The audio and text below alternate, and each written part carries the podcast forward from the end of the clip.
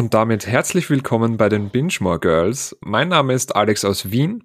Wir produzieren jetzt die erste Ausgabe der Bingemore Girls. Und ähm, in diesem Podcast werden wir die besten, die Top-Folgen der Gilmore Girls besprechen. Mit dabei sind die bezaubernde Urte und die bezaubernde Kim. Hallo ihr zwei.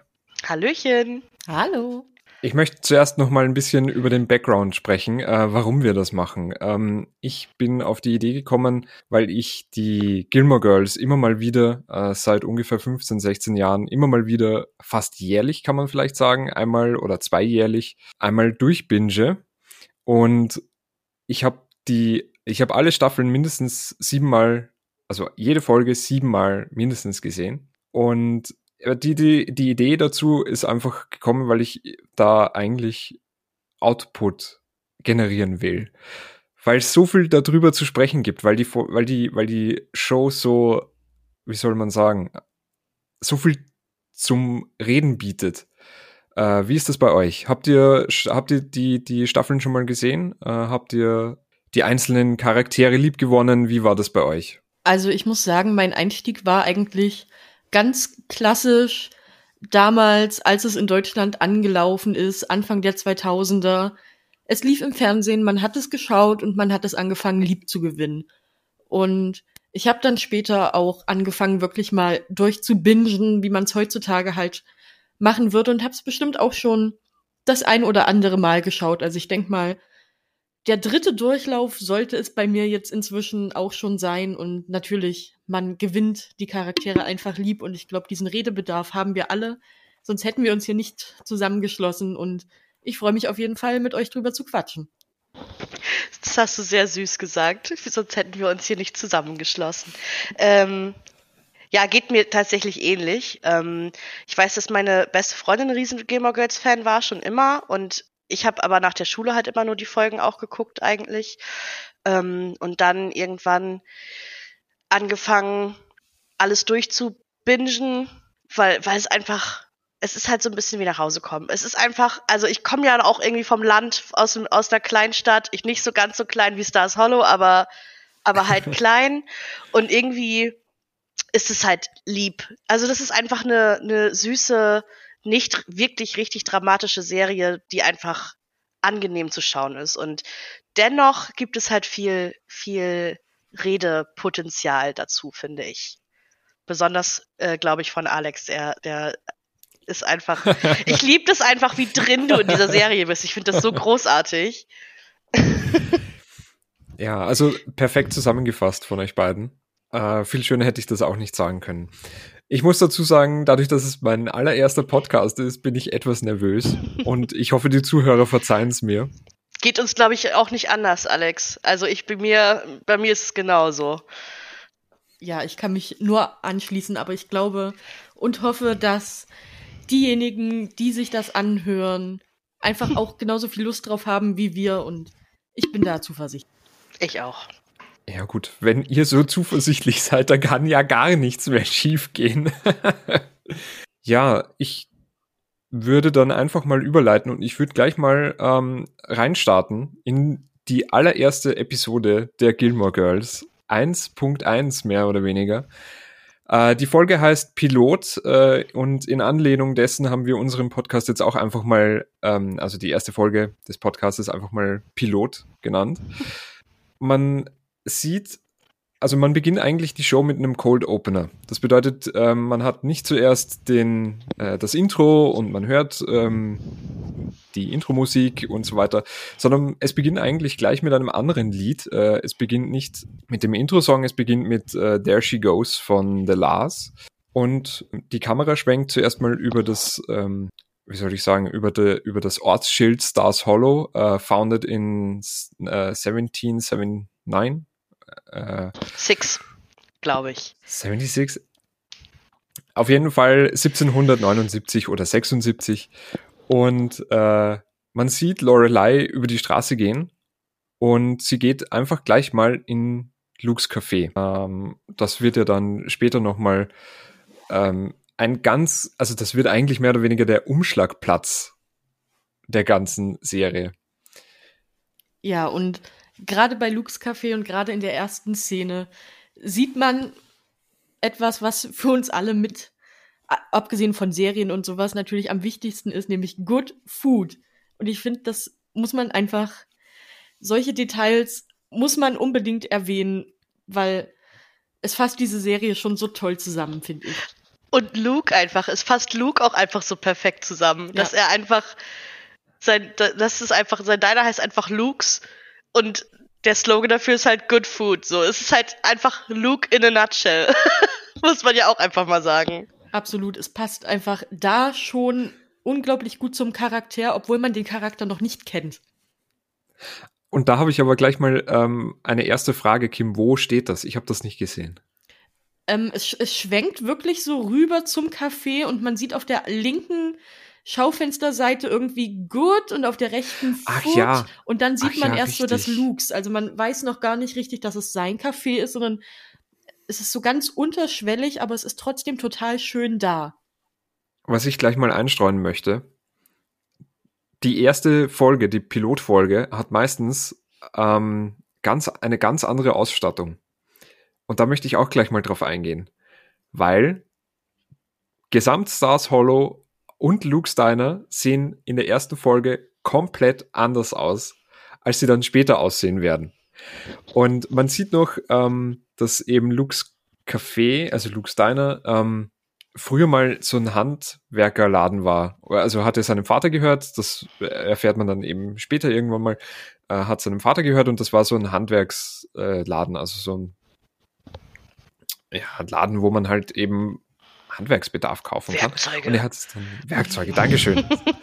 und äh, er hat es dann umfunktioniert zu einem äh, zu einem Café und zu einem zu einem Diner. Und ich finde das ich finde das so lustig, weil mir das gerade aufgefallen ist, dass ähm, Luke eigentlich die ganze Zeit so ein bisschen rumgrantelt. Also der könnte auch ein perfekter Oberkellner in einem Standard Wiener Café sein, der prinzipiell eh nett ist, aber halt doch herumgrantelt und eigentlich niemanden so gerne bedient und irgendwie da schon dann, dann ja, also die, die Lust auch so ein bisschen fehlt vielleicht.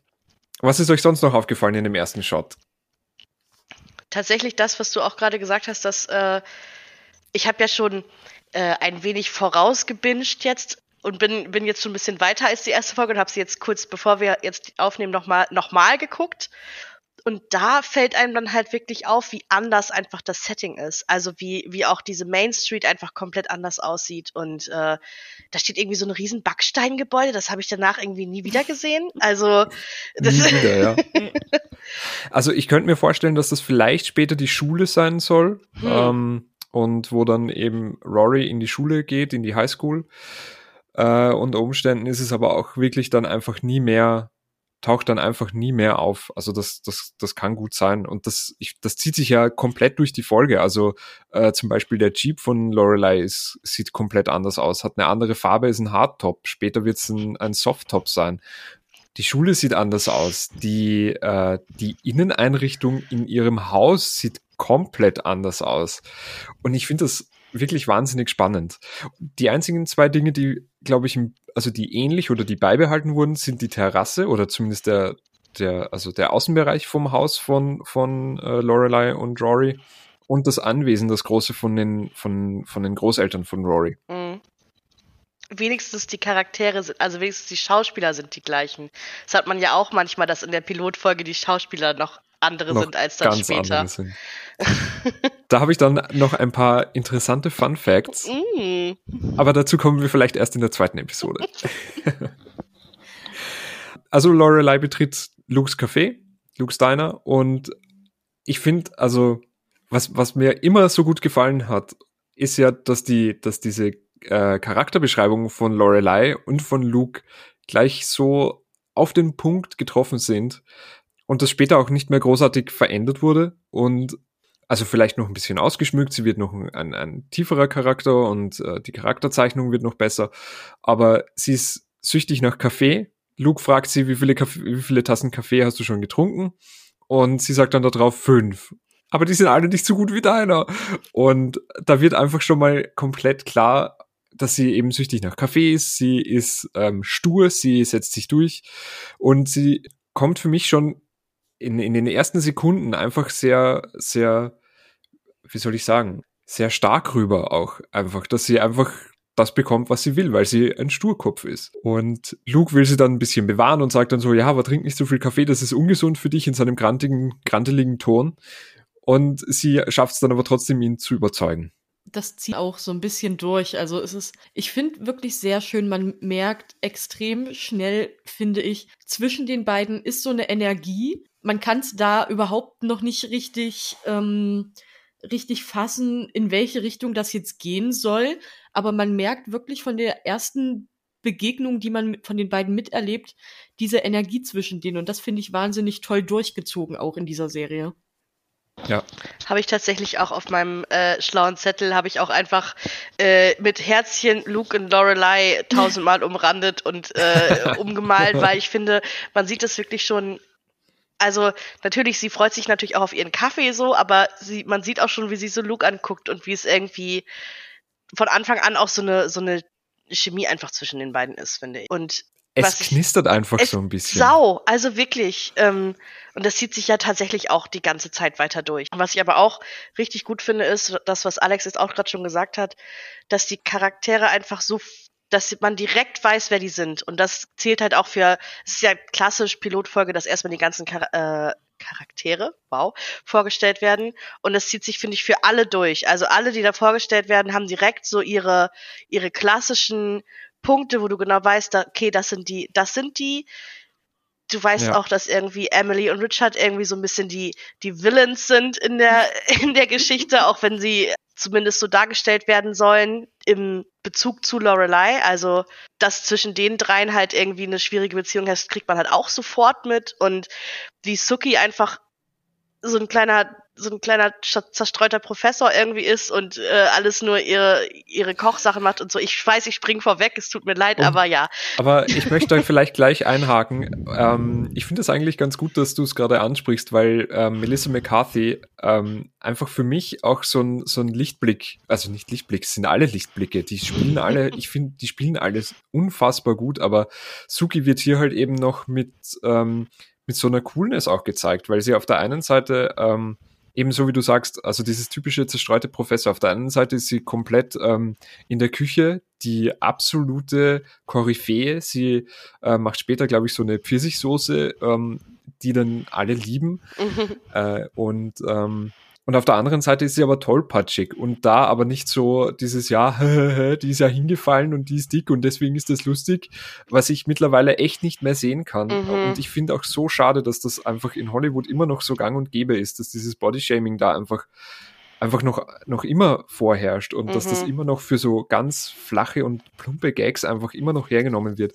Und dass sie aber hier nicht eben es ist nicht lustig, weil sie hinfällt, sondern einfach, es ist so ein Charakterzug. Also wenn jemand tollpatschig ist, dann ist das ja komplett ähm, verständlich und dass sie eben, sie zündet ja dann irgendwann auch mal die halbe Küche an und und alle sind dann irgendwie so cool damit, ja, weil das ist halt Suki, die äh, ist halt tollpatschig, was soll, was, was soll man machen? Aber sie zaubert das allerbeste Essen auf der Welt irgendwie hin und das finde ich halt eben richtig cool, diese Ambivalenz zwischen, mhm. also dass sie das auch schaffen, dass sie da halt eben sagen, sie ist tollpatschig, aber sie ist halt eben in der Küche einfach eine Göttin. Was soll man sagen? Mhm. Und das schaffen sie halt bei, also diesen, diesen Tiefgang schaffen sie einfach bei so vielen Charakteren. Und das bewundere ich einfach auch an der Serie. Und deswegen habe ich die auch schon so oft durchgebinged, weil die Charaktere einfach mir irgendwann mal eben ans Herz äh, wachsen und ich die dann auch nachvollziehen kann und verstehen kann und ähm, und eben äh, sie vielschichtig sind und nicht einfach nur plump, ja, die ist halt dick und die fällt hin. Das, das brauche ich nicht. Da, dafür, nee, schaue ich mir nicht an. Wird auch ja tatsächlich, finde ich auch richtig gut, dass es gar nicht thematisiert wird. Suki ist halt Suki so.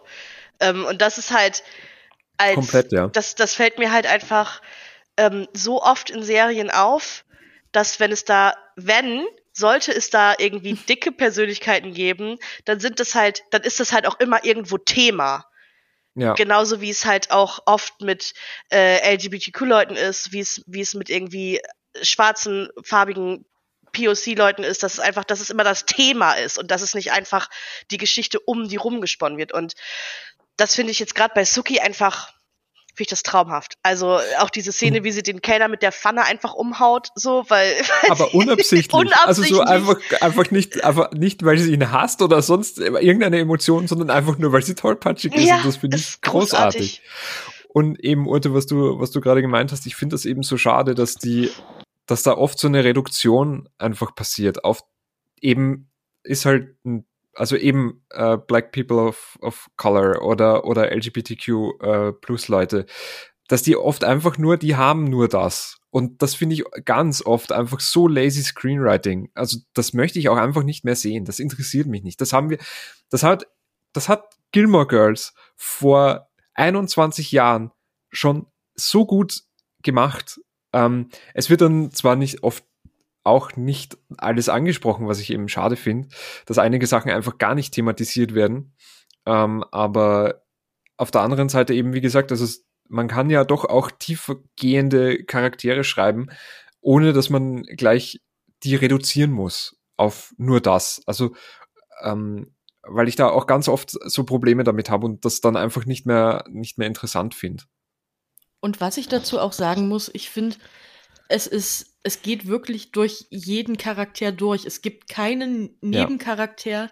der keine eigene Story hat irgendwo, der keinen eigenen Charakter hat. Und das finde ich wirklich toll. Seien es irgendwelche Mitschüler, zu jedem fällt einem irgendeine Charaktereigenschaft ein und die eben nicht nur auf sein Äußeres oder sowas abzielt, sondern wirklich, es ist wirklich schön durchgezogen, finde ich. Man hat niemanden, dem man jetzt sagen würde, der ist total egal für diese Geschichte. Es braucht jeden Charakter und jeder Charakter ja. ist irgendwie schön geschrieben. Absolut. Also der einzige, der natürlich super viele Flaws hat und absolut ätzend ist es natürlich Joey, der äh, als nächstes nämlich auftaucht in, in äh, Luke's Diner. Oh, der tolle Joey. Er kommt aber nachher nie wieder vor. Gott das sei Dank. Lichtblick. Gott äh, sei Dank. Joey spricht Lorelei an und sagt dann gleich mal so, ja, hey, kommst du öfter hierher? bist du, bist du auch öfter hier? Ähm, Lorelei winkt aber ab und sagt eigentlich, du, ich warte gerade auf jemanden, ich, ich treffe gleich wirklich jemanden. Ähm, ich möchte mich eigentlich gar nicht so gern mit dir unterhalten. Das sagt sie nicht, aber auf jeden Fall hat sie, wirkt sie sehr abwehrend, abweisend. Und der Typ checkt das einfach nicht der Typ äh, sagt einfach so, ja, du, darf ich mich da hinsetzen? Und sie sagt dann, nee, eigentlich, ich warte, ich, ich warte hier gerade auf jemanden, ich möchte jemanden treffen. Und sie, ich glaube, sie blickt kurz irgendwie auf die Seite und er nimmt sich einfach einen Stuhl und setzt sich einfach zu ihr an den Tisch. Und ich denke mir so, okay, und also sie hatte ja gerade Nein gesagt. Sie hat gerade gesagt, sie wartet auf jemanden. Warum setzt du dich da hin, du dummer Affe? Und ja, es, es geht dann eben so weiter. Ähm, der Typ ignoriert's und setzt sich zu ihr hin, aber er checkt's dann doch. Also man lässt es nicht so unangenehm werden, sondern sie schafft's dann schon, ihm nach zwei oder dreimal sagen, du, ich, nee, ich warte gerade auf jemanden, ich habe gerade kein Interesse, tschüss. Und äh, ja, und dann kommt eigentlich, also Auftritt, Vorhang, Rory. Rory. Ja, und Rory kommt rein und wer ist aber sofort wieder am Tisch? Joey. Weil, und das muss man ja auch, also äh, da muss ich dem, da muss ich dem guten Joey schon irgendwie ähm, zumindest etwas einräumen, weil so dumm kann niemand sein. Also, weil Lorelei holt dann einfach nur äh, Kaffee für, ähm, für Rory. Und kaum ist sie weg wie eine Fliege, ist auch der gute Joey schon wieder am Tisch und labert einfach Rory voll, die zu dem Zeitpunkt einfach noch 16 ist. Und halt auch aussieht wie 16, das muss man ja auch mal sagen. Also genau, und ich finde das auch wirklich gut gecastet. Also äh, Alexis Bledel macht das wirklich sehr gut. Ähm, die ist gut gecastet und auch generell ähm, Lorelei Lauren Graham ist da unfassbar gut gecastet. Aber Joey, ist halt trotzdem ein Affe und spricht einfach Rory an. Ja, du, wie geht's dir? Wir sind gerade hier auf der Durchreise. Wir wollten eigentlich nur nach Hartford, haben das Diner gesehen, wir sind hier. Und Lorelei dreht sich um, hat den Kaffee geordert und ähm, sieht, wie Joey einfach Rory anmacht. Dann geht sie hin und sagt zu du, ähm, ja, okay. Also anscheinend lässt du wirklich nicht locker. Äh, nur, dass das meine Tochter ist. Und dann zuerst fällt ihm mal so ein bisschen die Kinnlade runter. Äh, deine Tochter? Okay, du siehst gar nicht aus, als hättest du schon eine Tochter. Und dann kommt aber natürlich gleich der nächste Spruch. Ja, ich habe da ja einen Kumpel mit. Ja, was ein Zufall, du Affe. Das interessiert nur überhaupt niemanden. Vor allem, ich glaube, er sagt noch sogar, er sagt irgendwie zu Lorelei, du siehst gar nicht aus wie eine Mutter und ich glaube sogar noch zu Rory, du siehst gar nicht aus wie eine Tochter. Richtig was wirklich, eklig. Ja, also was wirklich richtig erstens eklig, richtig ja. eklig und zweitens, das ergibt doch überhaupt keinen Sinn. Nope. Null. Aber ich finde, da kommt halt auch direkt so nice die Dynamik von Rory und Lorelei zum Tragen, wenn halt Lorelei sagt so, ja, äh, she's my daughter und Rory sitzt da so und guckt ihn so an und sagt so, are you my new daddy? Ja. Und ich denke mir nur so, wow, also. Ja, perfekt. Und der Typ, ja, der Typ schaut dann mal ein bisschen verdutzt und dann äh, sagt sie, und das finde ich aber trotzdem auch noch wichtig, äh, Lorelei dann zumindest, ja, sie ist 16 und der Typ dann ohne Umschweife dann sofort, okay, wir sind raus. Und das finde ich aber war auch wichtig, dass das dann äh, so gezeigt wird. Ja, das finde ich auch eine sau wichtige Botschaft und auch gut, dass sie dann sofort sagen, okay, nein, stopp, äh, geht überhaupt nicht. Andererseits ist es natürlich super schade, dass sie das überhaupt erst erwähnen muss, damit er weggeht. Das ist aber ein ganz anderes Thema, da könnte man jetzt noch drei Stunden drüber reden. Absolut, ja. Ähm, genau, ich habe mir, ich hab mir noch aufgeschrieben zu der Dynamik, dass man halt da schon sieht, dass die beiden halt aber natürlich, dass sie super synchronisiert sind miteinander, also aufeinander eingespielt, aber dass da auch schon, und das finde ich wird später in der Folge nochmal wichtig, ähm, die Dynamik rauskommt, dass die beiden halt eher Freundinnen als Mutter und Tochter sind. Also dass Ja. da noch ein bisschen anders ist. Und ich meine, Lorelei ist 32 am Anfang der Serie. Das ist ein Jahr jünger als ich jetzt bin. Wenn ich mir, wenn ich mir vorstelle, ich hätte eine 16-jährige Tochter, da, da zieht sich mir alles zusammen. Auf der anderen Seite habe ich halt vor 15 Jahren gedacht, so ja krass, okay, bis also 32, da habe ich bestimmt, leite ich bestimmt auch ein In. Nein. also ich finde ich finde es immer wieder sehr faszinierend, wie da so diese, wie das, wie das Alter da irgendwie eine Rolle spielt und irgendwie auch das so anders ist als das, was ich in meinem Alter erlebe. Also ich weiß nicht, ob es vielleicht wäre ich in meinem Heimatdorf geblieben, wäre es vielleicht auch anders geworden. Aber finde ich schon faszinierend, dass sie irgendwie, ja, damit 32 ihre 16-jährige Tochter alleine großzieht. Aber auf der anderen Seite, es passt auch einfach so gut zum, zum Charakter von Lorelei, weil sie so stark ist und eben alle ja, alle, also ich, vielleicht greife ich da auch wieder ein bisschen vor, das tut mir leid, aber sie hat ja auch offensichtlich alle Zelte zu den Eltern abgebrochen oder alle Kontakte und äh, die sehen sich einmal im Jahr und ja, damit ist gut zu hohen Feiertagen, wahrscheinlich äh, zu, zu Weihnachten und, ähm, und damit ist dann auch wieder gut und deswegen finde ich da dieses also diese Charakterzeichnung ist einfach so cool, weil sie als energische Frau, die mitten im Leben steht, mit beiden Beinen fest im Leben steht, ähm, gezeigt wird, die eben eine, eine, eine Tochter großzieht, gleichzeitig ein, ein, ein, ein Hotel leitet, Und noch einen BWL-Kurs macht. äh, nebenbei einen BWL-Kurs macht, genau. Und äh, ich finde das einfach, also es passt so gut, weil, also ich bin auch, also ich werde dieses Jahr 32 und ich könnte mir das auch nicht vorstellen. Also wenn ich mir vorstelle, keine Ahnung, durch irgendwelche Umstände, ich hätte eine 16-jährige Tochter, ich kann es mir einfach nicht vorstellen. Also, weil das einfach nicht irgendwie so, also ich, ich muss dazu sagen, ich bin vielleicht nicht so stark wie Lorelei mit dem Alter und das dann irgendwie so alles unter einen Hut kriegen und sich dann nicht unterkriegen lassen und dann noch so stark und so überzeugt jedem gegenübertritt und diesen, diesen dummen Joey einfach gleich mal wegjagt und, und verjagt. Finde ich einfach schon in den ersten fünf Minuten ist die Charakterzeichnung so on point und das finde ich so stark. Das, und deswegen liebe ich die Serie auch so. Ich kann es nur noch mal sagen. Aber was mir noch eingefallen ist, gerade in Bezug auf das Alter, ich habe den Piloten auch wirklich kurz vorher nochmal angeschaut und ich muss sagen, mir ist aufgefallen, ich finde Rory gerade in den ersten ein, zwei Folgen, sie ist extrem gut gecastet, aber sie wirkt in diesen Folgen extrem viel jünger, als sie dann relativ schnell anfängt zu wirken. Ich finde da in die, gerade in dieser Pilotfolge hat sie wirklich noch sowas, ich möchte jetzt nicht sagen kindliches, weil bei einer 16-Jährigen, wenn mich mit 16 jemand kindlich genannt hätte, um Gottes Willen, aber sie hat halt irgendwie etwas sehr Jugendliches, was sehr Frisches und noch so ein bisschen Naives. Ich finde, das verliert sie teilweise relativ schnell, aber gerade in diesen Piloten kommt das nochmal extrem rüber, finde ich. Finde ich halt auch total. Also, also ich finde, das fällt besonders auf dann irgendwie am, äh, wenn sie, wenn sie dann Dean das erste Mal trifft, oder wenn er sie halt anspricht, ähm, aber auch allein schon, dass sie dieses, wenn sie das erste Mal in der Schule gezeigt wird und alle sind da irgendwie ihre, ihre Nägel am Lackieren und weiß nicht was und, und Rory sitzt da halt mit ihrem, ich muss übrigens sehr lachen, weil Lorelei hat ihren Strickpullover als Mumu bezeichnet und ich muss einfach und ich Shoutout muss einfach, an die gelben Leute. und genau, und schaut an die gelben Leute, ich muss einfach immer an, äh, an Homer Simpson in seiner Mumu denken. Ähm, wie sie da halt sitzt und halt brav ihre Hausaufgaben macht, was ja so ist, okay, das ist auf der einen Seite, oder ihre, das Assignment halt irgendwie macht, was sie da aufhaben, das ist auf der einen Seite so, okay, sie ist halt eine gute Schülerin, auf der anderen Seite aber halt auch so dieses in your face, Rory ist schlau und Rory ist fleißig und Rory ist das, das allerbeste Kind und Rory ist äh, so super und wunderbar und ja, das wird halt auch dir so ein bisschen, so ein bisschen reingeprügelt, finde ich, in der, in dem, in der ersten Folge. Ja, da möchte ich aber noch einhaken, zumindest.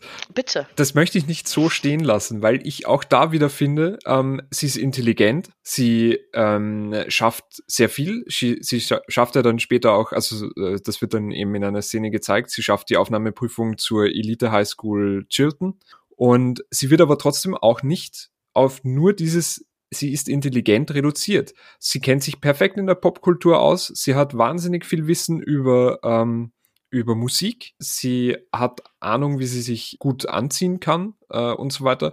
Und das, da sieht man dann halt auch wieder diesen Einfluss von der Mutter, finde ich. Weil einfach dieses ganze Popkulturelle, was halt so 2000er in, in den USA einfach so hip und angesagt war. Und das finde ich eben so schön, dass sie nicht einfach nur dann, dass sie dann nicht nur darauf reduziert wird. Bestes Beispiel Big Bang Theory, ähm, Sheldon Cooper ist halt nur intelligent. Er kennt nichts anderes, hat keine Ahnung von Popkultur. Und alle, die da gezeigt werden, diese unter Anführungszeichen, ich mache jetzt Anführungszeichen in die Luft, ähm, Nerds, Anführungszeichen wieder aufgehoben, die dann keine Ahnung mehr davon haben, was passiert in der Popkultur, wer ist Shania Twain und so weiter, wer ist Macy Gray, wer sind The Lars und so weiter, die ja dann auch noch ähm, eine, eine Rolle da spielen, äh, später Macy Gray zum Beispiel. Und das finde ich so, das finde ich irgendwie dann nochmal, es ist einfach unfassbar gut geschrieben. Und ich muss auch sagen, Otta hat es ja schon angesprochen, Worry sitzt da und macht da ihr Assignment und die anderen lackieren sich die Nägel und tratschen und sie ich will jetzt nicht sagen, schließen sie ja so ein bisschen aus, aber man bekommt so ganz slightly das Gefühl, dass sie eine Außenseiterin wäre, aber auch ganz schnell wieder nicht, weil man merkt eigentlich, dass ihr das überhaupt nichts anmacht. Sie hat ihre beste Freundin, sie kommt trotzdem klar, sie wird jetzt nicht irgendwie komplett ausgeschlossen. Da gibt's kein großes Mobbing, nichts, sondern sie, sie kommt irgendwie sie kommt schön mit sich zurecht, finde ich, bekommt man sofort das Gefühl. Und das finde ich halt auch schön. Ja, weil ihre Mutter ihre beste Freundin ist. Ob das immer so eine gesunde Beziehung ist, ist halt auch die Frage. äh, ja, absolut. Da wird ja später auch nochmal drauf eingegangen, dass sie die Mom-Card irgendwann mal spielen muss. Mhm. Und mhm. da wird ja auch gleich mal, also Pilotfolge perfekt, um einfach auch mal äh, ähm, vom Drehbuch her zeigen zu können, was sie da nicht alles äh, schreiben können. Und sie können halt eben die schönen Seiten zeigen und sie können dann halt eben nachher auch so, einen, so eine Diskussion beziehungsweise eine Auseinandersetzung ganz gut schreiben, wo beide valide Argumente irgendwie vorbringen können und es dann aber auch ausdiskutiert wird und nicht wie in ganz vielen äh, Shows, wo dann einfach nicht drüber geredet wird, beziehungsweise halt durch Nichtkommunikation ein, ein Thema entsteht. Also das, da sind die Gilmore Girls auch nicht gefeit davor, aber trotzdem, ähm, jetzt in der ersten Pilotfolge ist es zumindest nochmal so, dass es gut ausdiskutiert und ausgespielt wird einfach. Urte? also, an äh, zu wenig Kommunikation kann es auf jeden Fall natürlich nicht liegen. Das, also das ist ja wirklich bei den Gamer Girls, wenn es da, wenn es dann irgendwas nicht mangelt, dann auf jeden Fall an Kommunikation. Ähm, aber gerade dieses, dieses Mom-Card ausspielen, ich meine, da geht's, das klären sie ja eigentlich nicht so richtig. Sie reden da ja eigentlich nicht drüber. Und ähm, auch das, äh, also ich weiß jetzt, jetzt springe ich so ein bisschen in dem in deinem Drehbuch. Es tut mir, es tut mir leid, Alex. Äh, ich springe so ein bisschen nach vorne. Ähm, aber auch, dass dieser Deal ja geschlossen wird mit mit Rorys El äh, mit Loreleis Eltern, dass die halt Chilton bezahlen, weil Lorelei es sich nicht leisten kann, was ja vollkommen in Ordnung ist, dass sie das aber Rory nicht sagt und sie sich dann streiten und natürlich dann dieses ganze diese ganze Diskrepanz irgendwie aufkommt, weil Rory überlegt, dass sie vielleicht doch nicht nach Chilton will, weil sie jetzt halt irgendwie Dean kennengelernt hat, was halt auch so ist. Aber sie ist halt auch 16, da ist man halt so, also das kann, ne, und das ist halt so ein bisschen, ich, ich verstehe halt diese, ich verstehe halt, dass Lorelei und Rory eher Freundinnen sein sollen und wollen. Und das ist auch ja schön und das ist ja auch eine, ne, die sind ja auch super eng miteinander. Aber ähm, dass dadurch halt dann solche Probleme entstehen wie, okay, jetzt muss ich eigentlich mal ihre Mutter sein und so mit ihr reden und ihr sagen, hey, du, du gehst nicht wegen einem, ich habe mir hier den Arsch für dich aufgerissen, ich bin auf meine Eltern zugegangen, von denen ich eigentlich ein, äh, alle, mit, mit denen ich alle Zelte irgendwie abgebrochen habe, um dir zu ermöglichen, auf diese Schule zu gehen. Und du sagst jetzt wegen einem irgendwie creepy Stalker-Jungen, willst du nicht, willst du nicht mehr auf diese Privatschule gehen? Das sagt sie ihr ja alles überhaupt nicht. Das, das findet Rory ja nur aus Versehen raus. Ja, aber da, da muss ich Lorelei zumindest schon irgendwie ein bisschen Stolz unter Anführungszeichen zugestehen, den sie da wahrscheinlich haben wird. Und deswegen wird es Rory einfach nicht gesagt haben, weil wenn ich mir vorstelle, ich habe einfach seit 16 äh, Jahren vermutlich keinen Kontakt mehr mit meinen Eltern. Äh, und dann muss ich wieder auf sie zugehen. Und dann habe ich es unter Anführungszeichen erst recht wieder nicht geschafft, aus eigener Hand oder aus eigener Kraft das zu machen. Und sie wird ja so als eben die, die starke, äh, die starke Frau porträtiert, die sie ja im Endeffekt dann ist. Also mhm. da muss ich ihr das schon auch irgendwie zugestehen. Dass, und das finde ich, äh, spiegelt sich dann später in späteren Episoden und in späteren Staffeln spiegelt sich das eben auch wieder, dass sie schon auch stolz sein will. Und spreche ich ihr auch zu. Also soll sie auch sein, finde ich. Ist auch völlig in Ordnung. Ähm, ich, weiß, ich, ich will jetzt auch kein, also ich will jetzt auch kein Hater sein, aber dadurch, dass ich weiß, dass du einfach alle Figuren einfach so gut findest, muss ich natürlich da auch manchmal das Sandkorn einfach reinschmeißen ins Getriebe. Ja, gerne. Weil auf jeden Fall. natürlich will sie, ist sie dazu zu stolz, ähm, aber dann komme ich wieder natürlich wieder, denke ich mir, wenn Rory so unfassbar fuchsig und schlau ist und einfach so viele Sachen einfach weiß und wie das Leben so spielt. Und wenn sie das alles versteht und schnallt, dann A, weiß sie auch, ich habe das jetzt mal gegoogelt, was eine Privatschule an Jahresbudget kostet. Äh, in Connecticut sind die ja, glaube ich, soll das, glaube ich, sein. Mhm. Ja. Sind so um die, also sind so um die 35.000 Dollar im Jahr. Mhm. Für eine private Highschool.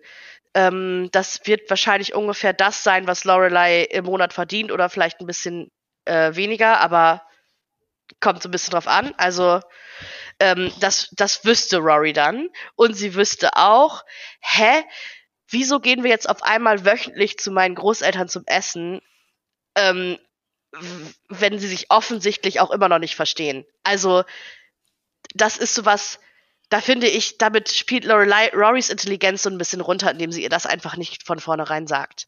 Also es war auf jeden Fall, wäre der Plan überhaupt nicht durchdacht gewesen von ihr. Null. Aber es gab ja auch keinen Plan. Also der Plan war ja, dass sie das selbst bezahlt, dann und wenn selbst Lorelei, also und, und da muss ich dagegen halten, dass Lorelei als Geschäftsfrau gezeigt wird. Sie leitet ein Hotel. Das bedeutet, auch ihr spreche ich zu, eigentlich zu wissen, wie viel so eine Privatschule kostet.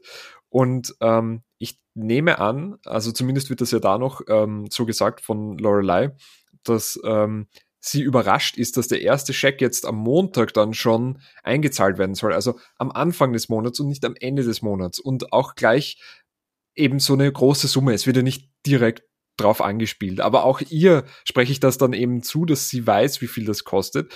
Und eigentlich schlägt es doch ähm, Sugi vor, dass sie, dass Lorelei mal wieder mit den Eltern darüber sprechen soll und dass die ja offensichtlich Geld wie Heu haben und denen ist das wurscht.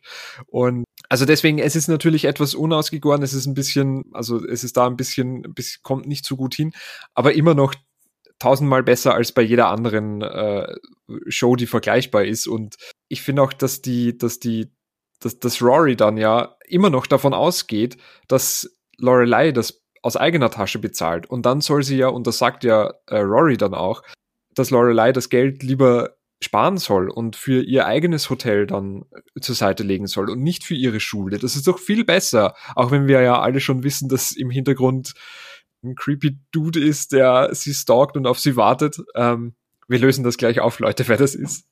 Ja, also ich finde, da, da gibt es schon Diskrepanz und eine Nichtkommunikation, aber es ist auf jeden Fall nicht so ein großes Thema und es wird auch noch in der gleichen Folge aufgelöst. Ähm, und deswegen bin ich da auch ein bisschen nicht verzeihen, aber ich sag mal, das ist zumindest so, so ein bisschen ähm, Suspension of Disbelief für mich. Also das, das reißt mich dann nicht raus. Einfach. Ich weiß nicht, seht ihr das noch anders? Habt ihr da noch Nee, absolut Meinungen? nicht. Und ich meine, im Endeffekt, es ist eine Pilotfolge und ich denke nicht, dass alle von uns jetzt total ähm, analytisch an die Sachen rangehen und sagen, eine Serie muss mich sofort mit der Pilotfolge komplett überzeugen. Gut, das macht Gilmore Girls, da sind wir uns alle einig. Aber da darf es überhaupt keine kleinen Fehler geben. Das muss alles perfekt ausgeklüftelt sein, sondern es ist halt eine Serie, die irgendwo mit Charakter überzeugt. Und ich finde, das ähm, macht es irgendwo ja auch sympathisch. Und es sind ja auch keine riesengroßen Fehler, die am Ende den Plot ähm, in den Schatten stellen, sondern es ist einfach nur so was Beiläufiges. Normalerweise würde es wahrscheinlich keinem so riesig auffallen, denke Ja, wir gucken da jetzt natürlich auch mit einer absoluten Lupe drauf, ne? Also ja. muss man ja auch sagen. Aber ich, ich finde, das macht, also das macht auch irgendwie Spaß, wenn man einfach den Piloten mal so ein bisschen zerpflückt und wenn wir da auch eben so ein bisschen kontrovers dann drüber diskutieren. Also ich finde, das macht das, das macht unser Format dann auch irgendwie gut und spannend. Das sowieso. Absolut, Auf es jeden lebt Fall, ja vom Diskurs. Auf jeden Fall ähm, möchte ich jetzt eigentlich nochmal weiterleiten, weil Rory ist dann eben in der Klasse, sie schreibt ihre Hausaufgaben, die Mädels um sie herum, ähm, ja, die lackieren sich die Fingernägel und sind nicht so interessiert, das schulische Wissen aufzunehmen, sag ich mal. Und wir haben dann den Schnitt, da habe ich übrigens einen Fun Fact noch dazu. In der Klasse das Mädchen, das Rory über die Schulter schaut, ist später dann äh, das, das, das, das, das Mädchen von, äh, ach, wie heißt er denn? Dieser Affe. Und das ist auch vollkommen falsch Tristan. von mir formuliert. Ja, danke. Sie ist dann die Freundin von Tristan und ähm, es tut mir sehr leid, dass ich das so formuliert habe. Ich habe mich gerade verrannt.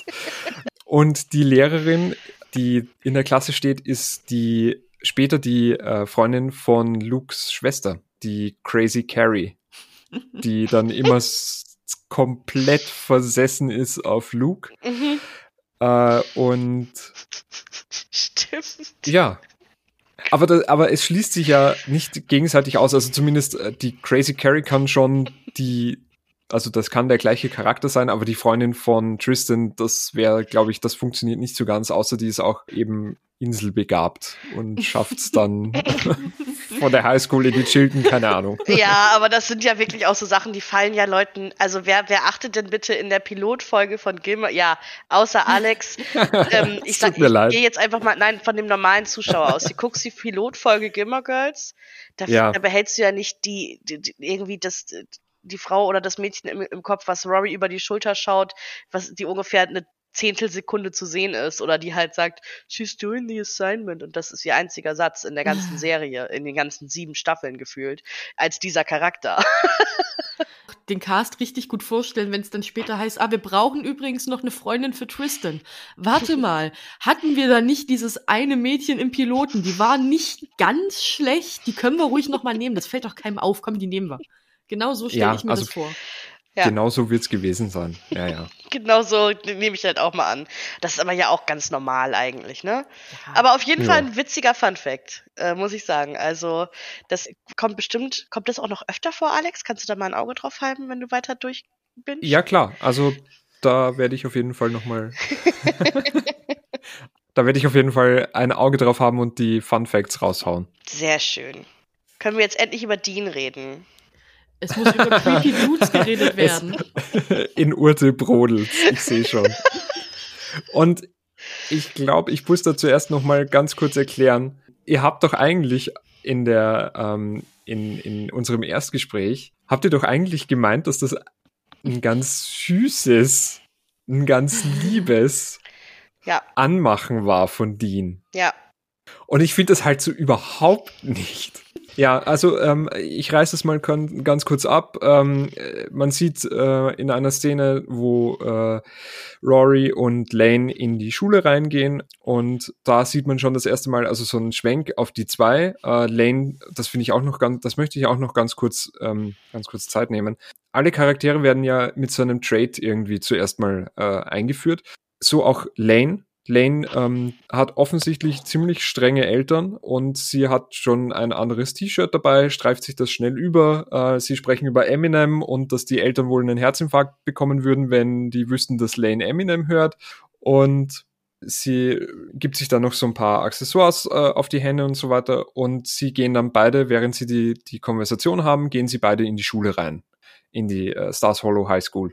Und man sieht schon, wie sich während sie die Schule betreten, gibt's einen Schwenk auf einen Jungen in einer viel zu großen Lederjacke mit einer ganz seltsamen Hose, mit einem 5-Dollar-Haarschnitt, wenn's viel ist. Und ich weiß, ich darf mir da kein Urteil erlauben, aber holy shit. Also, sorry, aber nee. Und auf jeden Fall geht's dann so weiter, dass sie in der späteren Szene wird Rory äh, angerempelt von Dean. Und Dean meint, ja, hey, du liest ja dieses und dieses Buch. Und sie meint dann so, äh, ja, aber woher weißt du das? Und er dann so, ja, ich hab doch, ich hab dich doch ein bisschen beobachtet, ich hab doch gesehen, dass du dieses Buch liest und so weiter. Und er sagt dann, und er sagt dann noch, aber nicht creepy. Und ich denk mir so, du fucking Creep, sitzt in einem Gebüsch, beobachtest die, äh, random Mädchen, die irgendwo am Schulgelände mit einem Buch an einem Baum sitzen, die lesen und dann hast du noch die, den Mut, dieses Mädchen anzusprechen und dann noch zu sagen, ja, nee, aber nicht creepy. Sorry, mein Freund, aber da bin ich raus. Also das glaub, das nimmt dir doch niemand ab. Und ich weiß aber nicht, wie das, wie das so ist, wenn man zu 15, 16 ist. Ich kann mir schon vorstellen, dass das dann irgendwie vielleicht so ein bisschen so, so lieb rüberkommt oder interessiert sich jemand für mich, hat vorher noch niemand für mich interessiert und ich ähm, möchte mir jetzt auch nicht unterstellen, dass er dann irgendwie, äh, ja, also wirklich so ein creepy Stalker ist oder sowas. Aber einfach mit dem, mit der Aufmerksamkeit von 2021, wenn man da nochmal drauf blickt, ich finde das einfach nur unfassbar creepy. Also diese, diese ganze, diese ganze Szene, wie, wie, wie Dean Rory anspricht und das dann extra noch sagt, so, ich weiß nicht, das ist wie wenn so ein Serienmörder sagt, ja, sorry, aber ich bin ja kein Serienmörder, ich bin ja kein Stalker, ich kann es ja nicht gewesen sein. Also, schwierig. Aber auf jeden Fall, man merkt auch da, es knistert und Rory findet es schon irgendwie auch ein bisschen süß, dass er sie anspricht. Und die zwei eben äh, ja, gehen dann, gehen dann miteinander zum Bus und ähm, sie schlägt ihm noch ein Buch vor, ich glaube Moby Dick, das er lesen soll. Und ja, und so beginnt eigentlich dann das erste Mal diese, dieses Knistern dann auch bei Rory. Also das Knistern, finde ich, das zwischen Luke und Lorelei herrscht, ist auch bei Rory und Dean so ein bisschen am Anfang noch zu spüren und, und zu sehen. Wie, wie, wie seht ihr das? Nach meinem ewig langen Monolog, es tut mir leid. Ja, ich habe also ich bin ja kein großer Dean-Fan. Ich glaube, das wissen wir inzwischen alle. Ähm, dann habe ich, dann habe ich diese Kennenlern-Szene mir nochmal angeguckt und dachte so, ach, irgendwie süß. Dann habe ich mir das heute nochmal angeguckt und dachte mir so, was? was? Also wirklich, ja, nicht nur, dass er ihr sagt, ich habe dich beobachtet, wie du das Buch gelesen hast. Er sagte ja auch, ich beobachte dich seit mehreren Tagen, wie du Seit Bücher mehreren liest. Tagen, ja. Und ich habe gesehen, wie du das Buch davor gelesen hast und jetzt dieses andere Buch liest. Und ich denke mir nur die ganze Zeit, du bist acht Meter groß. Wo hast du denn gestanden, dass sie dich dabei nicht bemerkt hat? Und, und, äh, Ja, seht in dem Busch, wie gesagt, einen sehr und, großen und Busch. sie sagt auch nur so, ja, aber was, wenn ich einfach nur total, also, weil, weil er sagt so, ja, alle anderen, so, das ist halt so dieses typische You're not like other girls Trope, die da auch schon wieder aufkommt, ne? Alle anderen lackieren sich die Nägel und kichern rum, aber du sitzt da Ja, das einfach stimmt. nur und liest ein Buch und siehst nur so, ja, vielleicht bin ich aber auch einfach nur super mit mir selbst beschäftigt. Was ich eine super witzige Antwort von ihr fand, richtig cool. Die macht sie dann wieder wett, indem sie zum Bus laufen und sie ihn fragt, ob er Kuchen mag, weil es gibt in dem Laden gute Kuchen und die sind alle sehr rund. Das fand ich einfach auch. Gut, da hat aber dann wie gesagt, ihre auch da, Schlagfertigkeit wieder, wieder ein bisschen zurückgenommen.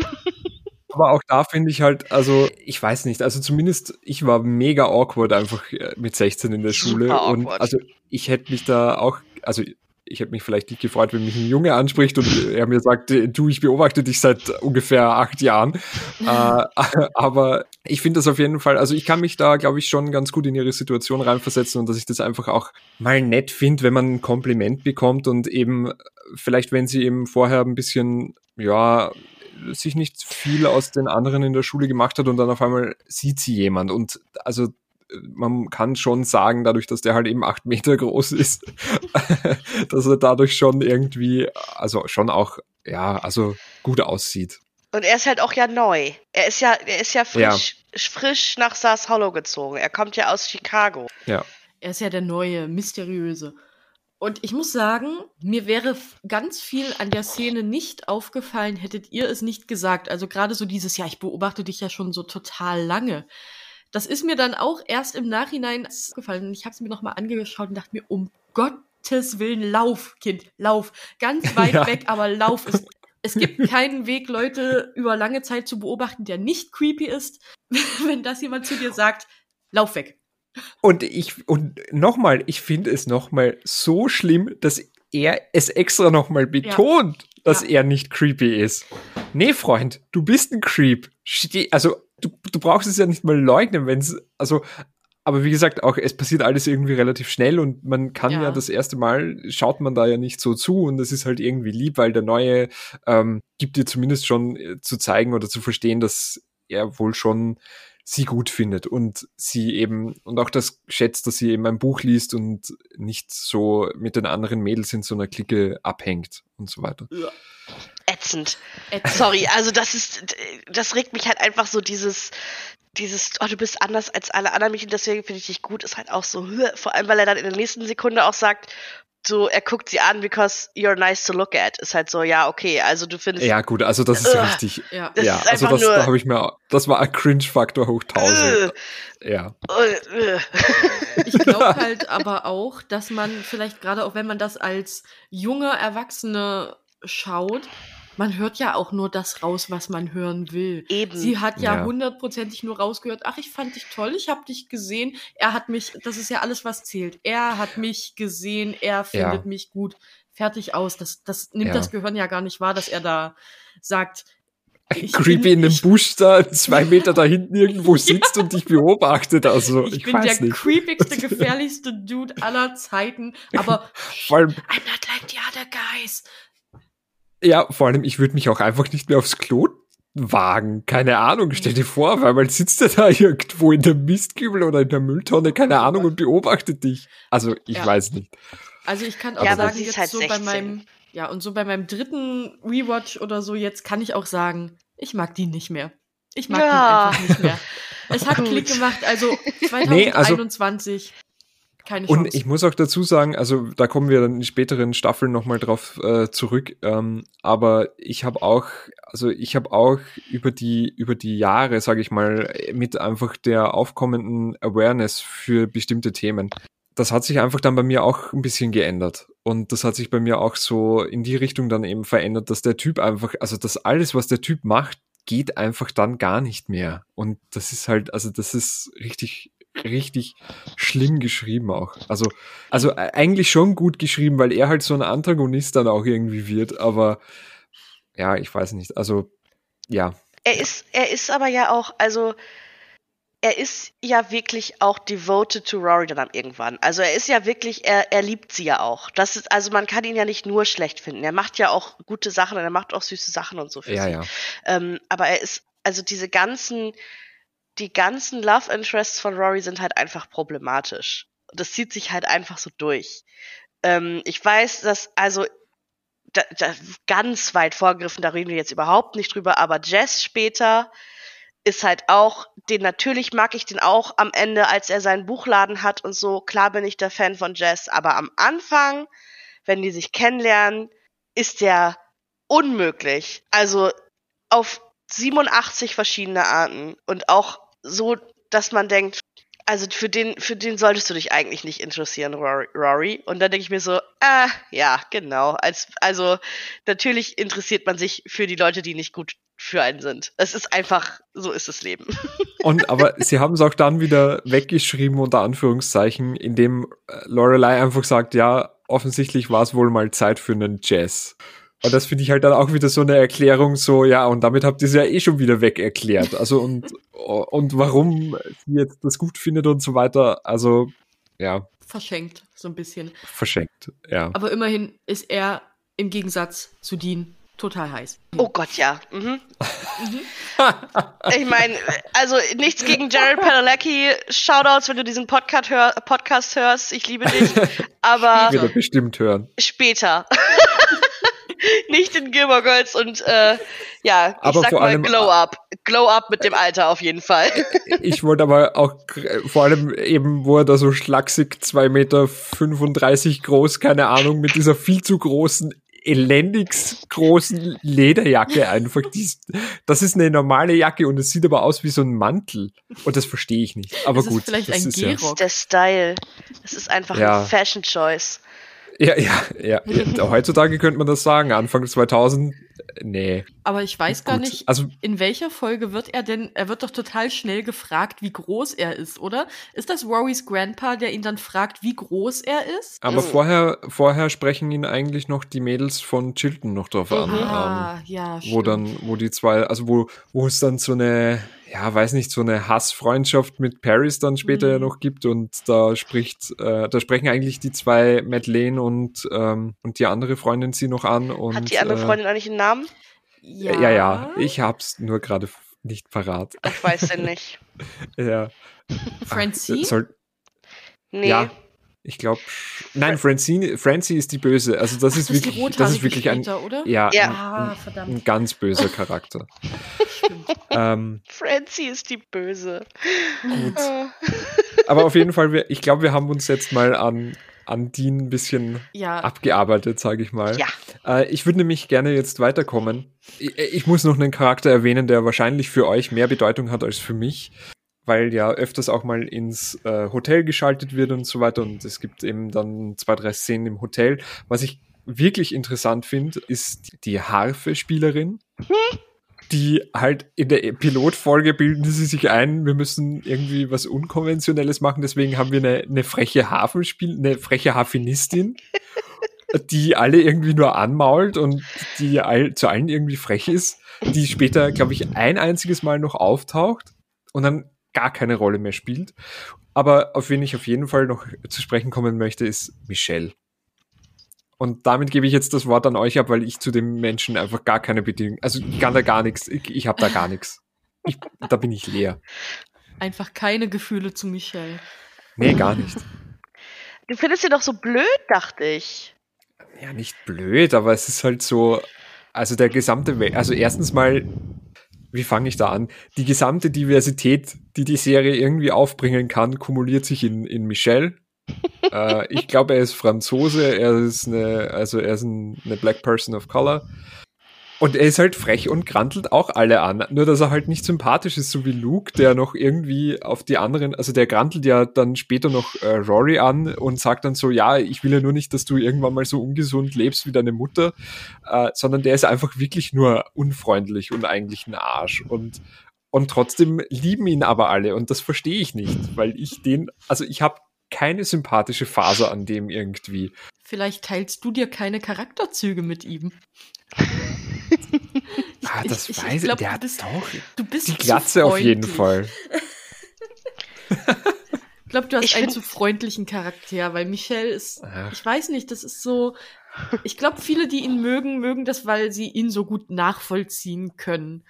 Weil er halt wirklich durch und durch, also das Schöne ist, ich finde, er bleibt sich total treu. Absolut, er, Ja. er verstellt sich nicht. Er geht da hundertmal ans Telefon und sagt allen, nein, das Hotel ist ausgebucht. Nein, ich schaue nicht nochmal nach. Also das finde ich unfassbar gut an ihm.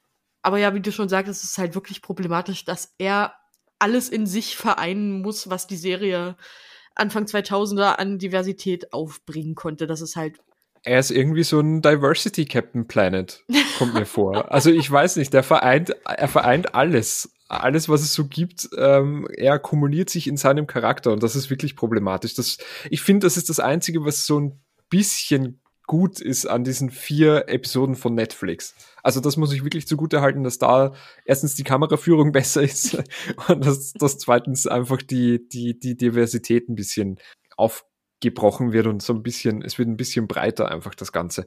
Und man merkt aber, dass das, also das ist so, ich habe natürlich so eine nostalgische Liebe dafür, aber auf der anderen Seite habe ich die ganze Zeit dieses Gefühl, das ist so einfach für die, für die weiße Hausfrau im, im, im Nachmittagsprogramm, die sich bloß keine Gedanken über irgendwas außerhalb ihrer Welt machen will.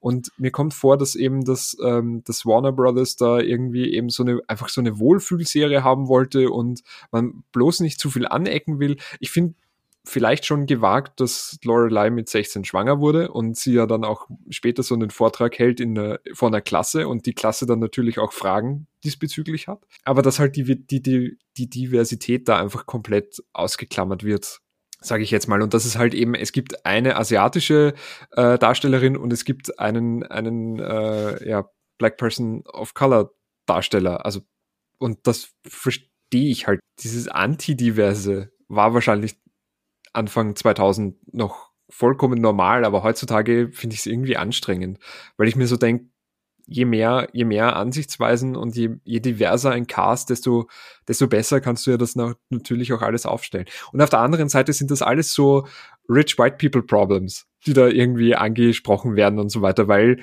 ja, dann kann man sich halt die Elite Uni oder die Elite Highschool halt nicht leisten okay, sorry, ja, passiert halt nicht. Na dann halt nicht. Okay, tschüss. Also, ja, also, aber ich hätte, wie gesagt, trotzdem finde ich halt so ein bisschen diverserer Cast wäre einfach schön gewesen. Würde mir auch äh, super gut gefallen, aber wie du schon sagst, ist es halt einfach was, was sich erst so in den letzten zehn Jahren vielleicht ja. einfach ein bisschen mehr entwickelt hat. Auch die auch die Awareness dafür so ein bisschen von einem selbst. Also, dass ja. man, dass einem das auch auffällt. Ich habe zum Beispiel was für dich die Gilmore Girls sind, Alex, war für mich immer Friends und ich kann das inzwischen nicht mehr so gut gucken. Also ich habe okay. das ganz, ganz, ich habe das auch bestimmt acht, sieben, acht Mal gesehen alles, aber es ist halt auch ein super, es sind halt sechs, sechs weiße Leute, die irgendwie ihre eigenen Apartments in New York City haben, so. Also da ist halt auch nichts mit Diversität und das wird immer problematischer, je öfter man sich das anguckt. Natürlich ist, und das finde ich halt bei Gilmore Girls ist es auch so, aber nicht so schlimm. Es gibt keine. Ja, das stimmt. Es gibt keine schwulen Witze, es gibt keine dicken Witze, es gibt keine.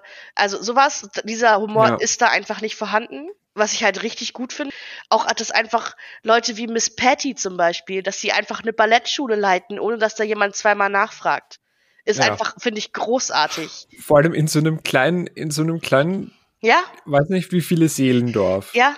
Äh, ja, also die Charaktere sind schon ein bisschen ausgeflippt und was man vielleicht auch noch zugute halten soll, es ist halt eine, also Strong Female Lead ist es ja. halt einfach. Also, ähm, und da muss man aber auch wieder dazu sagen, nicht Strong Female Lead wie bei Ghostbusters 2016, wo einfach alle Männer äh, komplette Vollidioten sind, die einfach zu dumm zum Atmen sind, sondern dass einfach alle anderen Charaktere halt doch auch noch menschliche Züge haben und also auch respektmäßig einfach eine, auf einer Augenhöhe immer, immer gesprochen wird. Und ja. das finde ich einfach, das finde ich auch wichtig. Und um nochmal ganz kurz auf Michelle zurückzukommen, ich glaube, ja, ich mag ihn so, weil ich jetzt hier äh, geheime äh, Facts von mir, ich habe äh, Hotelfach gelernt früher mal okay. vor 100 Jahren. Und ähm, wenn ich an der Rezeption gearbeitet habe, habe ich mir immer gewünscht, ich könnte genauso sein wie Michelle. Einfach den Leuten zu sagen, halt deine Schnauze, ruf hier nicht mehr an. Es interessiert mich nicht, ob du noch ein zweites Kissen willst. Halt einfach dein Maul. Und das ist und ich finde und dazu finde ich halt einfach noch so witzig, dass er Franzose ist, aber Franzosen hasst. Oder ob er, der ist Kanadier, glaube ich. Also ich glaube, er kommt aus Nein, ich glaube schon, dass er Franzose ist. Oder er ist. Franzose? Ich müsste das nochmal, aber er hasst halt Franzosen. Ja, dass er halt so ist, so ja, ich, ich bin, hab auch den krassesten französischen Akzent aller Zeiten, aber ich will halt auch nicht mit Franzosen reden. Es gibt eine Folge, und, wo so Franzosen einfach einchecken in, in dem Hotel. Ja, ja. Und er, und die ihn auf Französisch ansprechen und er mit dem krassesten französischen Akzent sagt so, ich kann euch leider nicht verstehen. Nicht, nicht verstehen, ja. Und aber auch, äh, da wird ja später auch nochmal drauf eingegangen, wo dann die Hotel-Eigentümerin äh, vom Independence Inn äh, dann kommt und einfach sagt, ich verstehe einfach kein Wort, was Michelle sagt. Und dann, und dann sagen einfach Rory und, äh, und Lorelei sagen dann einfach so, ja, er beschimpft dich die ganze Zeit aufs Übelste. Also ja, ich finde das, ich finde das großartig irgendwie. Also, aber, aber alles, was um Michelle herum passiert, finde ich großartig. Michelle an sich, ich kann, ich kann einfach nicht connecten mit ihm. Es, Ja, das ist okay. Kann ich auch irgendwo verstehen. Aber genau in dieser Folge, wo die Hotel-Eigentümerin kommt, finde ich es aber am Schluss, und da nehmen wir jetzt auch wieder viel vorweg, aber finde ich es umso niedlicher, wie sie sich freut, dass sie ihn versteht, sie ihn obwohl einmal er, versteht, ja. obwohl er überhaupt gar nichts anders gesagt hat als vorher. Das ist ja wirklich Ja. das Beste daran. ja. Ach ja, ja. Äh, ich finde aber auch, und da würde ich gerne noch mal jetzt, gar- ich meine, wir sind schon, wir sind schon echt lange. Wir müssen, glaube ich, auch gleich mal ein bisschen zum Ende kommen. Aber wo wir gerade über die Diversity in dem Cast gesprochen haben, finde ich auch, ich meine, Mrs. Kim hat ja auch eine sehr, eine sehr wichtige und wiederkehrende Rolle einfach in, bei den Gilmore Girls, die Mutter von, von Lane.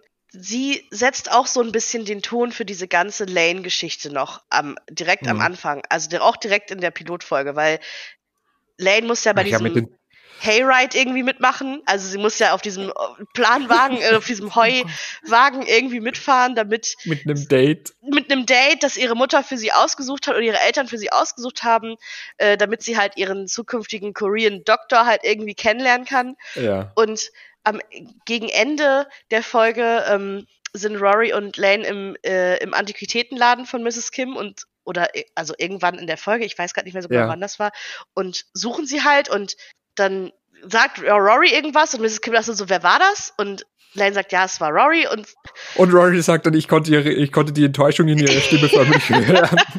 Und wenn sie sich dann treffen, dann sagt halt Miss Kim so, hey, und wie war's in der Schule? Ist irgendjemand, äh, äh, ist irgendjemand schwanger geworden? Und oder hat irgendjemand, ist irgendjemand hat irgendwann abgebrochen, ist schwanger geworden? Und Dory sagt dann halt so, nee, aber ja, dass eine, eine Kollegin sieht aber ziemlich rundlich aus. ja, ja, genau, So. also äh, XY ist glowing a bit oder so. Und, Oder so, ja, ja, genau, richtig. und dann Und ist dann- halt Mrs. Kim echt so, Boys don't like funny girls. Und da habe ich gedacht Ja. so, Wow. Und dann, nach dieser ganzen, also, also Mrs. Kim watscht ja einfach jeden ab. Also Mhm. die ist ja einfach nur, also ich weiß nicht, in Österreich sagt man resolut und die ist einfach so eine richtige, gar niemandem was sagen. Also wirklich überhaupt niemand. Und dann, aber damit sie es wieder so ein bisschen, damit sie dem Mädchen doch noch was Gutes geben oder Gutes tun kann, gibt es einfach staubtrockene Kekse, die man zuerst noch in irgendeine ekelhafte Milch eintunken muss, damit es halbwegs verdaubar wird. Oder Tee, ja. Und das zieht sich ja dann auch durch. Das ist da einfach, es, das ist, das, ich stelle mir das irgendwie so vor wie, wie das Fegefeuer für Lane. Weil es, es gibt einfach nur, es gibt einfach die ganze Zeit nur von oben drauf. Und dann gibt's noch richtig widerliches Essen, das man irgendwo eintunken muss, damit man es halbwegs essen kann. Also, Das sagt sie auch noch dazu, aber es ist gesund. aber ja, okay, aber davon kann ich mir auch nichts kaufen, wenn ich dann tausend Jahre alt bin und einfach die Hölle auf Erden fünfmal durchlebt habe. Also, Ich finde aber auch so toll, gerade in diesem, äh, in diesem Gespräch zwischen Lanes Mutter und den beiden Mädchen, das sagt Rory dann so zu ihr, warum kann sie mich nicht leiden? Und Lane sagt halt, sie kann nicht dich nicht leiden, sie kann deine Mutter nicht leiden. Weil sie halt Ja, nicht mit, gut. äh, nicht mit so selbstständigen Frauen zurechtkommt. Und das finde ich auch wieder ein bisschen bezeichnend. Ja, also sie ist ja selber, später dann wird sie ja selber sehr selbstständig dargestellt, aber in der ersten Folge wird ja noch vom Vater von Lane gesprochen, der dann später halt auch einfach nie wieder auftaucht. Und Nee. ich weiß nicht, ob das am Casting lag oder ob sie sich einfach gedacht haben, ja, das hat so gut funktioniert, ja, la lassen wir einfach mal raus. ist der Also überhaupt glaub, es jemals wird- aufgetaucht? Nein. Gar Es, nicht, gibt, ne? es wird, er wird erwähnt eben in der Ja. ersten Folge. Man weiß, dass es den Herrn Kim wohl auch gibt, aber er wird nie wieder, er- äh, nachher nie wieder erwähnt und schon gar nicht gezeigt. Es wird nur erwähnt, als es zu den Sommerferien geht, dann sagt sie auch immer meine Eltern, meine Eltern. Also sie Ja, sagt schon ab genau. und zu noch, man kann schon erahnen, dass er jetzt nicht, weiß nicht, verunglückt ist oder sowas. Er, er existiert schon noch, aber er spielt einfach überhaupt keine Rolle mehr. Ja. Jetzt möchte ich eigentlich nochmal zu einer ganz anderen starken Frauenrolle überleiten und eigentlich auch zu einer starken äh, männlichen Rolle, den Eltern von Lorelei. weil die müssen wir, glaube ich, auch noch ein bisschen beleuchten, weil da am Ende ja erklärt wird, warum da so ein, so ein unterkühltes oder so ein, so ein schlimmes, starkes Verhältnis herrscht zwischen, zwischen Lorelei und, und den Eltern. Also sie brauchen dann eben das Geld oder sie müssen, sie müssen, sie müssen aufgrund des Geldes zum freitäglichen Dinner. Und ja, wird zuerst mal bemerkt von Richard Gilmore, dass die Rory unfassbar groß geworden ist, wo sie dann, glaube ich, ihre ähm, noch ein Fun Fact, eine, ihre äh, tatsächliche Größe, also Alexis Bledel sagt dann ihre tatsächliche Größe, ich glaube 1,63 äh, oder 1... Nee, 1,67? 67, glaube ich, ja, genau.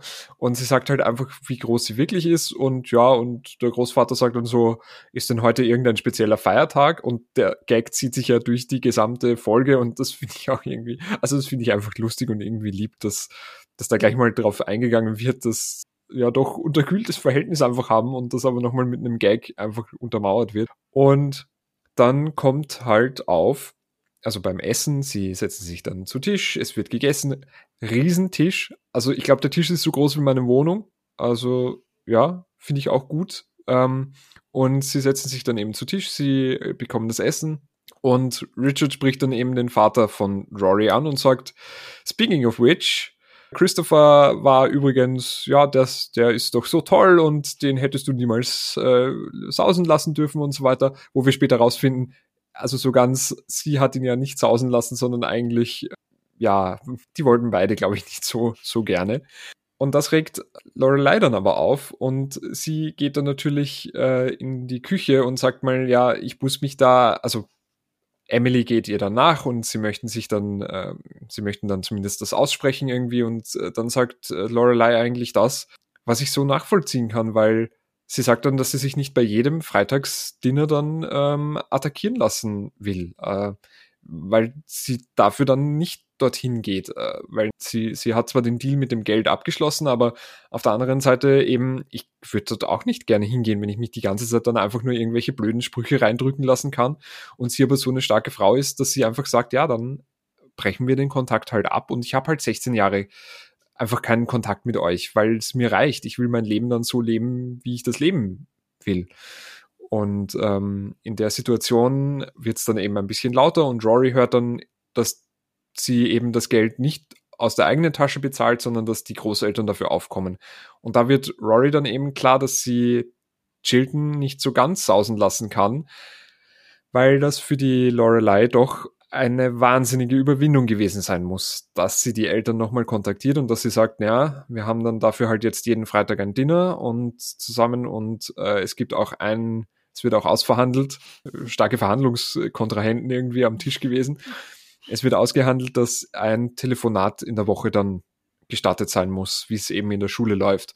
Und da wird Rory dann klar, ja, so ganz einfach kann sie es halt eben nicht sausen lassen, weil da jetzt nicht nur die Mutter involviert ist, die sich das Geld erspart hätte eigentlich für ein, für ein eigenes Hotel, sondern dass da auch noch die Großeltern involviert sind. Und dann kann sie es nicht mehr sein lassen. Also dann kann sie Chilton auf gar keinen Fall für einen Creepy Dean abschreiben. Niemand sollte das tun. Niemand. Aber das sagen Einfach wir heute, niemand. wo wir alle schlauer sind und. Ich wollte es gerade sagen. Ja. Meine Notiz sagt hier, Rory will wegen Dean nicht nach Chilton. Pfeil peinlich, drei Ausrufezeichen. In Klammern, aber sie ist halt auch 16. ja. Und das fasst eigentlich das alles wieder irgendwie perfekt zusammen.